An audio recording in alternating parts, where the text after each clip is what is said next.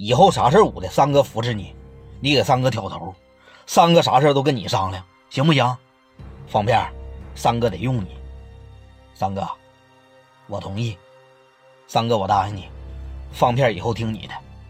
片儿啊，三哥敬佩你，你识时务，了不起，了不起。片儿，大晚上的回去吧，三哥也喝多了，我睡一会儿。明天一早上我就给你办这个事儿去，办完以后了，三哥给你打个电话，行不行？三哥，真能办了啊！办不了你打死三哥。三哥，方片给你跪下了。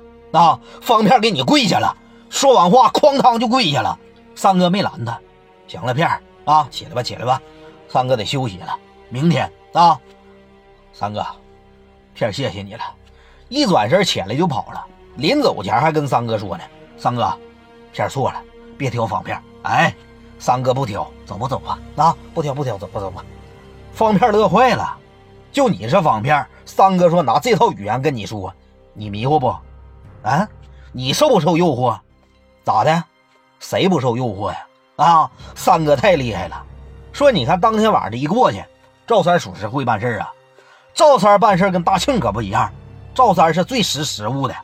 而且三哥啊，他明白说哪些事真得马上着急办，哪些事可以缓着办。赵三太明白了，打当时南关，直奔当时朝阳，来到东哥办公室啊。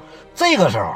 他进二零二九就跟那个回家似的了，东哥特批的，不用敲门，进来就可以。那碗锅扒着一坐，旭东这一瞅他，三哥，这时候梁旭东对三哥啊也相当那啥了，相当信任了，特别信奉三哥。三哥，旭东啊，说这个有个事儿你得马上办了，啥事儿啊？